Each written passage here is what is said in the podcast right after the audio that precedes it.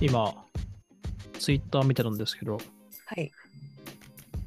あの、11月の4日から11月の6日、はい。あの、渋谷の宮下パーク、宮下公園で、あの、ノーションがポップアップで出店するらしいですね。おお。ノーションが何、ノーションが何出すんだと思いますけど、確かに確かに。何出すんですかね。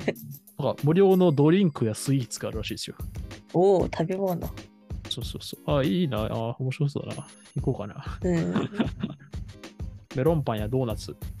無料で。あー美味しそう。美味しそう。ただこれが、このエピソードが上がる頃はもう来年の2月なので。あら。そうなんですよ。こういうのがね、起こるんですよ。うん。えっとね。いや、さっきの、あの、第2セッションでの本をね、まだ探してるんですが、うーん、そんなもんかな。うん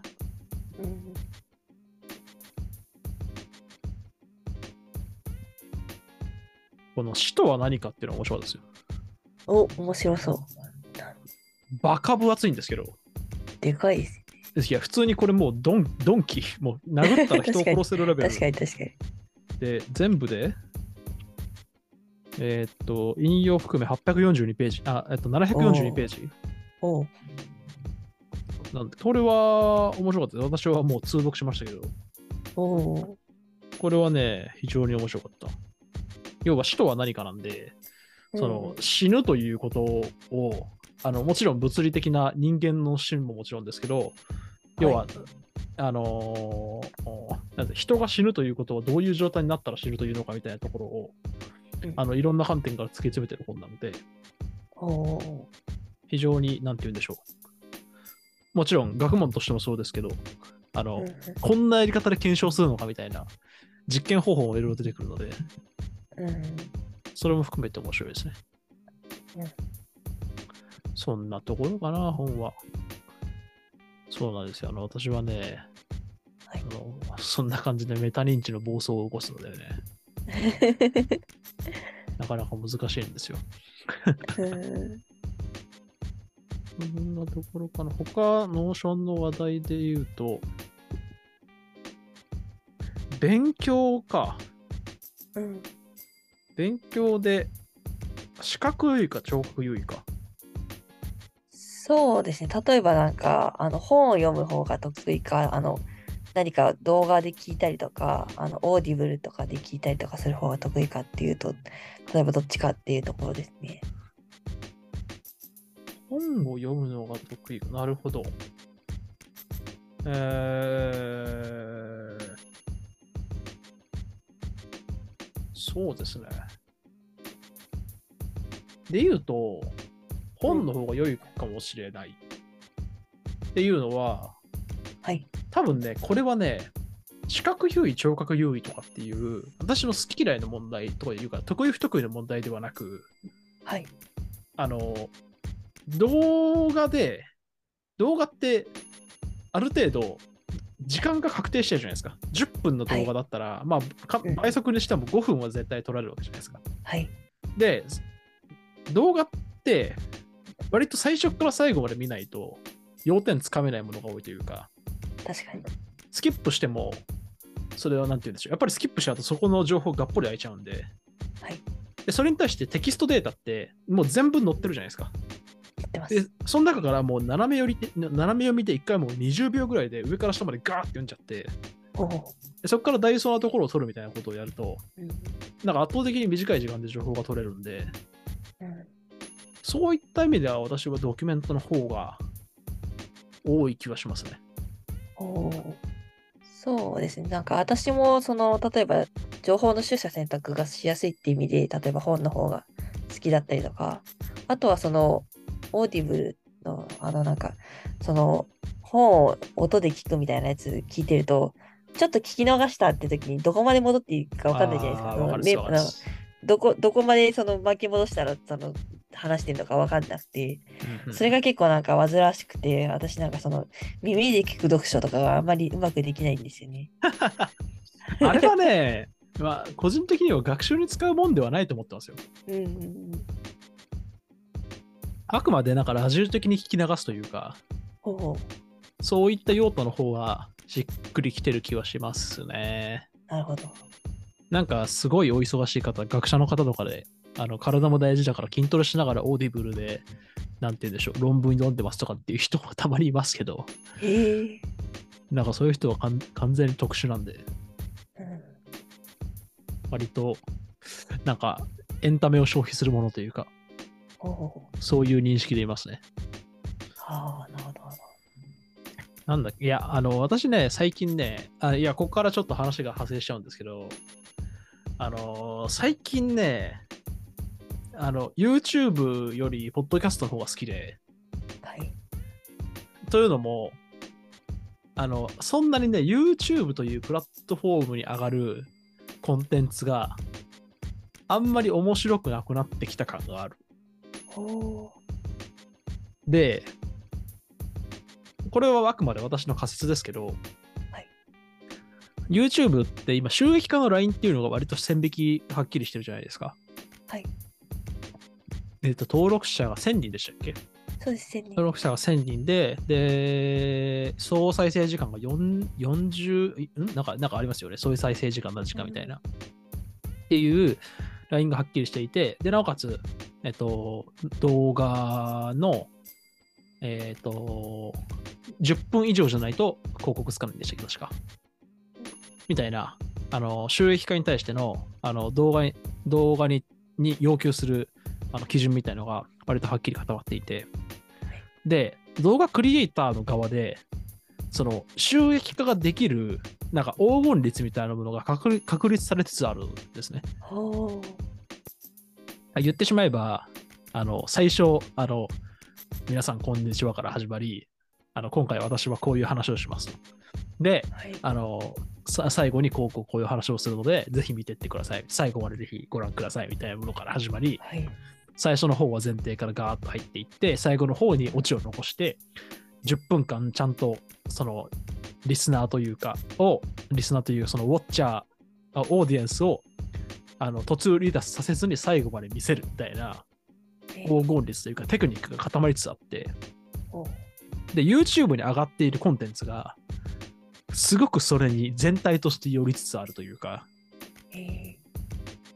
なんかそんな気しません？なんかすごい、え。ちょっと、なんか実学系の YouTuber とかだと。こんにちは、なんちゃらですから始まって、今日はこうこうこういう話をしていくので、ぜひ最後まで見てってくださいみたいな確かに確かに。あるかことを言うじゃないですか。だからあれがすごい退屈に感じてしまっていて。その点、あの、ポッドキャストって、うん。今どのプラットフォームも、ポッドキャスト単体で収益化できるププラットフォームってないんですよ。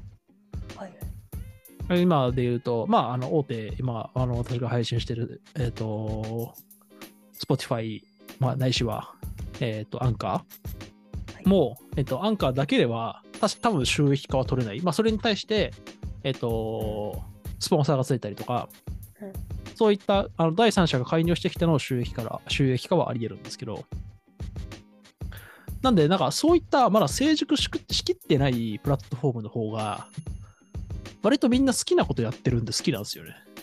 うん。なんでね、最近は本当に YouTube とかを見る、なんて言うんでしょう、時間はね、かなり減ってる気がする。という意味でも、視覚とか、あまあ、ものをも見たりする、あの、長い動画を見るよりかは、本とか、あとまあ、音声とかの方が、まあ、エンタメを消費するという意味でも好きかなと思ってますね。う。ほう。なるほど。うん。や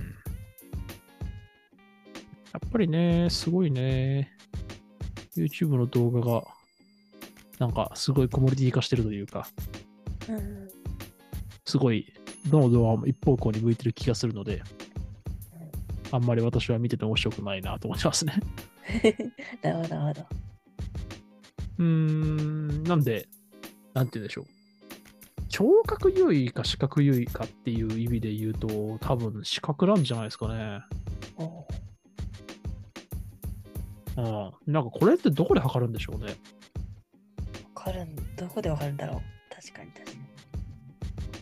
聴覚優位か視覚優位か。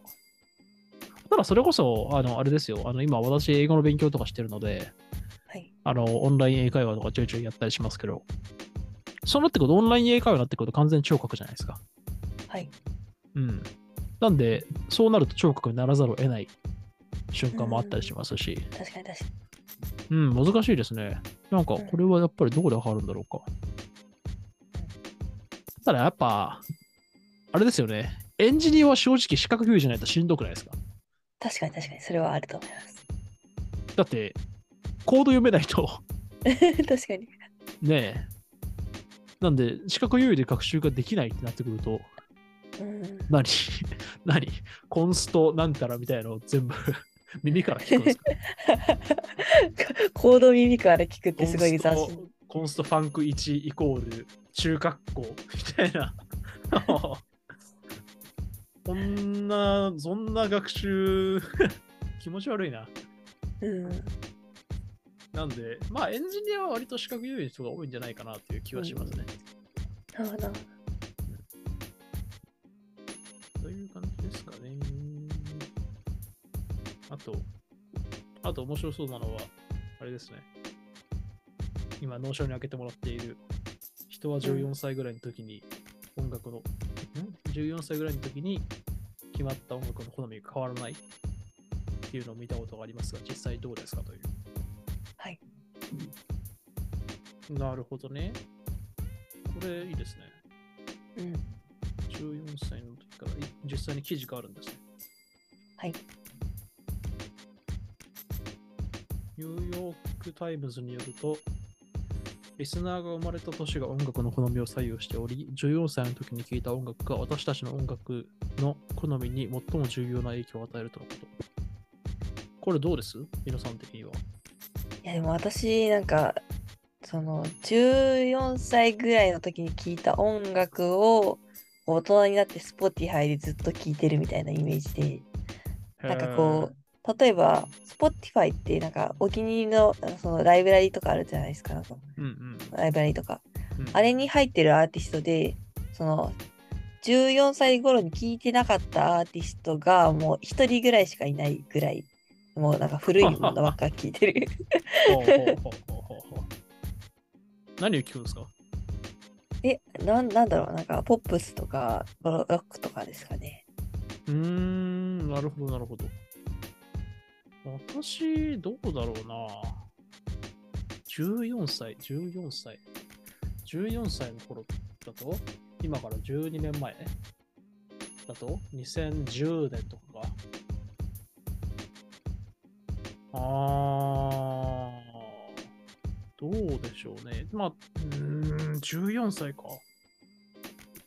多分、あの、父親とかがサザンとか好きだったので、はい。でそういうのは割と今でも聞きますね。うん。14歳の時に聴いた音楽で左右されている。まあ、そうか。うん、そういうのをただ、マジで好きだ、最近好きだなと思いますけど、はいいや、私はね、割とこれには当てはまらないかもしれない。おお。いや、もちろん好きですよ。ちっちゃい頃聴いてた音楽も。はいはい。ただ、今だと割と私、ボカロとかも聞くんで。なんで、そういう意味だと、ボカロなんてね、12年前とかないじゃないですか。うん多分いや、私がし知らないかもしれんけど。うんうん。なんでね、割と当てはまらないのかもしれない。なるほど、なるほど。なんかここら辺で、あの、面白いなと思ったのが、はい。あの、うちのあの会社の代表が、あの週に1回、あの、全社ミーティングみたいなのをしてるんですけど、はいあのその中で今考えてることみたいのを、あの軽くまとめて10分ぐらいのスライドで紹介してくれる回、毎回あるんですよ。はい。で、あの、先月かなんかで、その、情報の、なんだっけ、情報のキャッチアップかなんかで話してるときに、それはカラオケに出るんじゃないかみたいな話をされていて、情報のキャッチアップの、なんていうんですか、アンテナの張り方みたいなところが。カラオケに出るんじゃないかみたいなことをしていて、要はどういうことかっていうと、その、自分が大学生ないしは高校生の学生だった頃の音楽を歌う人と、今流行りの音楽が歌える人で、あのカラオケの中で二分化すると。で、あのー何でしたっけ？よくスタートアップだと、あの、アーリーアダプターとか言うじゃないですか。はいはい。アーリーアダプター。えー、アーリーアダプター、あとイノベーター、アーリーアダプター、アーリーマジョリティ、レイトマジョリティ、ラガードか。はい要は、サービスに対して、その、どれほど、あのーなんて言うんでしょう、早くそのサービス触ってくれるか。はい。要は、イノベーターっていうのがサービスが出たらもう、バグがあろうがなんだろうがすぐに触ってくれる人で、うんで、その次にアーリーアダプター、アーリーマジョリティみたいなのがいるみたいなう。んなんで、そこの音楽のキャッチアップ頻度はこれに比例するんじゃないかみたいな話をされていて、なんかね、それはすごい私は納得できるなぁと、納得できるなぁと思うのと同時に、はい。割と私はイノベーター、アーリーアダプター的な気質があるのかもしれない。なんで。そう、割と昔の音楽は覚えつつ、うんなんて言うんでしょう、現在の音楽も追うというか、ただな、まあまあまあ、そんな感じな気はしますね。えー、なるほど、なるポップスは全然追ってないですけど。うんうん。最近の音楽は確かに大きがする。カラオケ、カラオケとアーリーアダプター。うんでもそうですね、なんかその、例えばカラオケの話でもそうですけど、なんかこう、新しい曲を知る機会がなんか減ってきたっていうか、カラオケでその新しい曲を歌ってる人のその曲を聴いたりとか、あとは、あの、私、前々職からリモートワークしてて、リモートワークする前は、あの、職場にラジオがかかってたんですよ。ほうまでもそのラジオ、職場でラジオがかかってるのがなくなったら、本当に新しい曲聴く手段がなくなっちゃって、それでなんかキャッチアップするのしんどくなったっていうのが結構ありますね。ああ、じゃあ割とその職場のラジオが新しい音楽に触れる源泉だったんですね。そうですね。はい。へえ、え前々職って言いました？前前職？前々職です。前々職が会社にラジオかかってたんですか？はい。え、かかってるの普通だと思ってました。本当っすか？全然、いや前前職、まあ BGM 的なものはかかってましたけど、うん、ラジオではなかったな。ああ、なるほど。なんか、気飛んじゃいません？なんか、そんなことないですか？いや、そどうどうだった？ああ、でもラジオよりは BGM の方が確かに集中はできるかもしれないです。うん。ラジオはなかったな。私、割とあれなんですよね。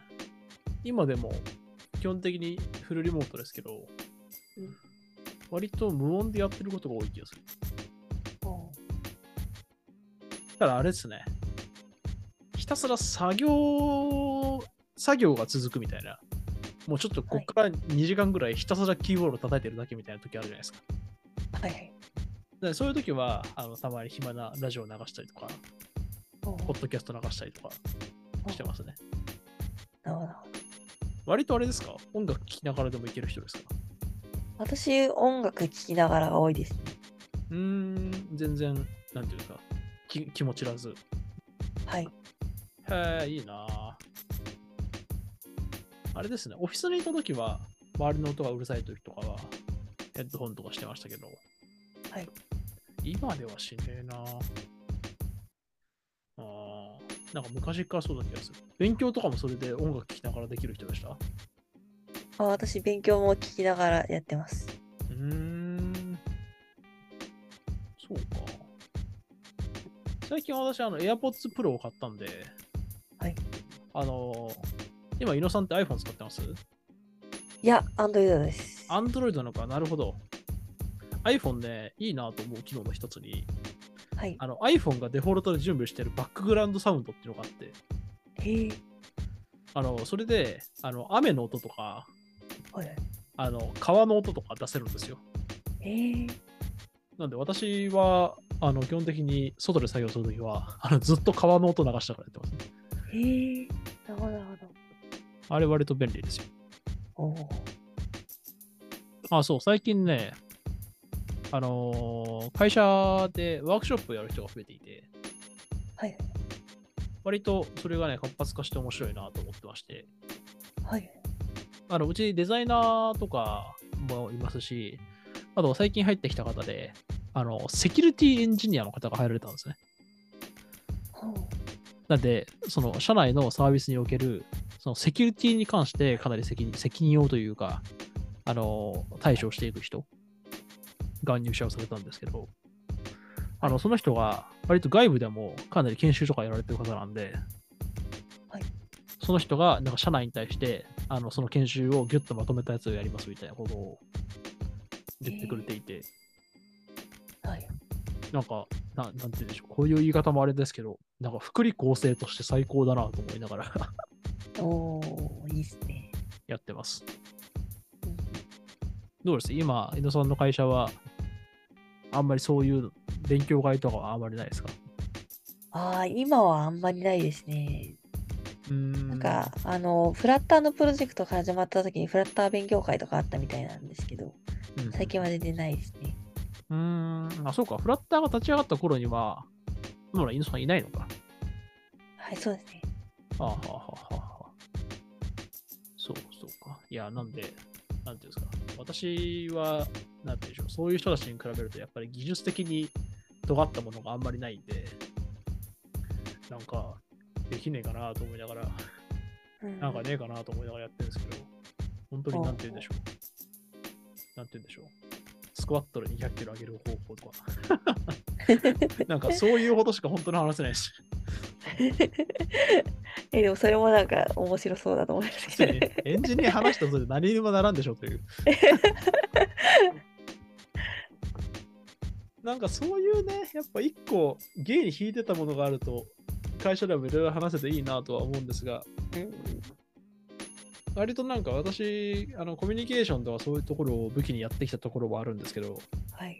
あのそれを体系だって教えてくれって言われると、やっぱりちょっと厳しいところがあるというか。かなり感覚的にやってしまってるところがあるので、うんむずいっす、むずいっすよね。なんかデザインとかって井野さん人に教えられたりします？えー、どうだろう。デザインを教えるっていうのは結構、その、どっちかというと、難しい、難しいですね、それは。そうっすよね。難しいですね。デザインを勉強したいんだったら、そのそういうワークショップするよりは、なんか本読んだ方が早い気がするので、あー難しいですね。はあはあはあはあそういうデザインのキャッチアップは基本的に本から取ってるんですか？そうですね。はあはあはあはあなんかおすすめの本とかあります？デザイン系で。おすすめの本、なんだったかな？なんかあった気がする。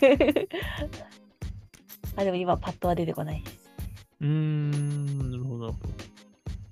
私ね、最近買ったね、この、フォームデザインパターンズっていう本があるんですけど、これね、非常に良かったですね。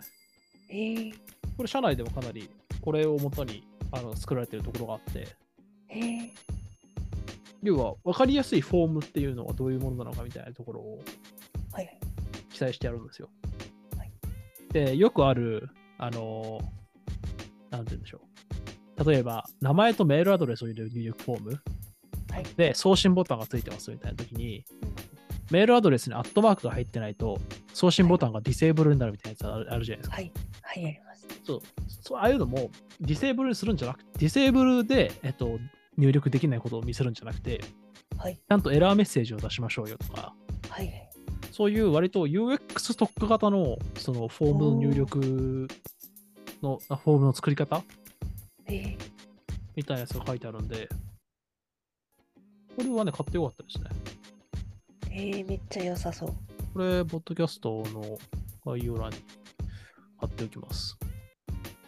うんあれ、いつぐらいから貼られてましたっけ？コミュニティは。コミュニティは去年の9月からです。あ、そっか、去年の9月か。なんか前回もそうか、おっしゃってましたね。うん割とあれですよね。ちょっと前までですけど、あの、コードリーディング会とか、いろいろ企画されていて、そうですね。あれは、あれあれですか？割と、あの、いろんなリポジトリに手つける感じだったんですか？そうですね。あの、えっ、と、もくもくコードリーディングリーディング会っていうのをやってたんですけど、それは、あの、各々が好きなリポジトリを読んで、それでどういう内容だったか発表するみたいな感じだったんですけど、結構なんかいろんな React 系のを見たりとか、まあ、 Vue 系のなんか見たりとかいろいろしてたんですけど、まあ結構、まあ自分でやってて自分もためになったなと思いましたね。うーん、それはあれなんですね。その OSS にプッシュするとかっていうモチベーションではなくて、あ、ではないです。あくまでリーディングが目的なんですね。そうですね。うーん。なんか私、あれですね。そういうリポジトリを読むという目的でやったことがないんですけど、ほうほうなんかあれをやろうとしたきっかけみたいなのはあるんですか？あれはなんかコミュニティで、なんか覚えてらっしゃるかわかんないですけど、なんか、あの、イベントを企画しようみたいなムーブメントがいい一時期あって。なんかその GitHub の、あの、一周にそのイベントの企画を投げて、そこでなんかリアクションで投票して、で、リアクションが多かったらイベントを実施するみたいなことをやってたんですけど、それであのイベントなんかちょうどなんかコードリーディングそのしたいなと思ってて、自分が自分がしたかったんで、ちょっとやうんそのとあの企画投げたら結構リアクションが集まってやることになったみたいな感じ。うーん、あれなんですか？もともと一人でもあのコードリーディングとかやってたんですか？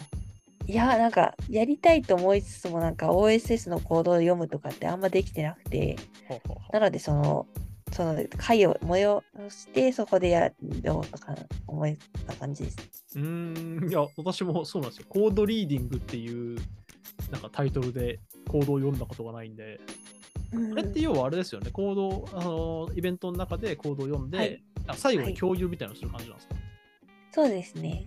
うーん、どういうことを皆さん話されるんですか？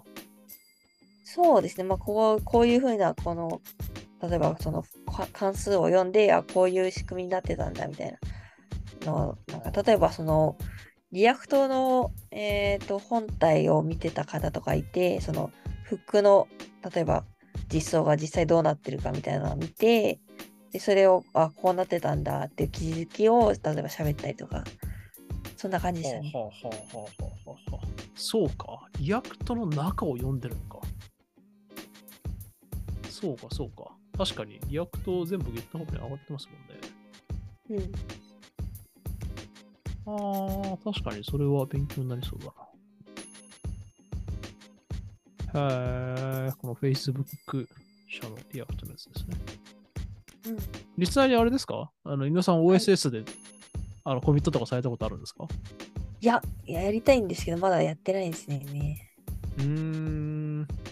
そっか。いや、私もそう言いながらないんですけど。ほうほうほう。ただ、あれか。別にあれは OSS じゃないのか。いや、あの、ちょっと前まで、あの、Code for Japan っていうあの別の団体で、はいあの、プロダクト作っていた時があって、はい。ただ、あの時はプライベートリポジトリなんで、はい。あの、OSS に何かやってたってわけじゃないんですが、まあ、他社の人といろいろ協力しながら、はい一個のプロダクト作ってましたみたいな背景はあります。えーなんかそこが私のリモートワークの源泉だった気がする。えー、そうなんですね。うん、いや要は他社なんで、なん正直隣り合わせで何も聞けないというか、はい。私もひたすら家でやるだけなんで、はい。あの、隣に誰かいて、その人に声をかけて、ここってどうなってるんですかみたいなことを聞けないじゃないですか。そうですね。で、それの開発をしてたのが、確か社会人2年目とか、うんそんな時だった気がするので、うんその時に、い今のなんかテキストコミュニケーションの、なんていうんですか、礎が築かれたというか、はい。そんな感覚がありますね。うんじゃあ、あと、ズームの部屋もあともう5分ないので、はいまた、あの、ぜひぜひ、あのーポッドキャストは、あの、繰り返し、いろんなゲストを呼んでるので、多分、はい。今、これまだ1週目なんですけど、2週目、はい3週目で、あの、同じゲストを呼ぶ会がまた来るので、はい。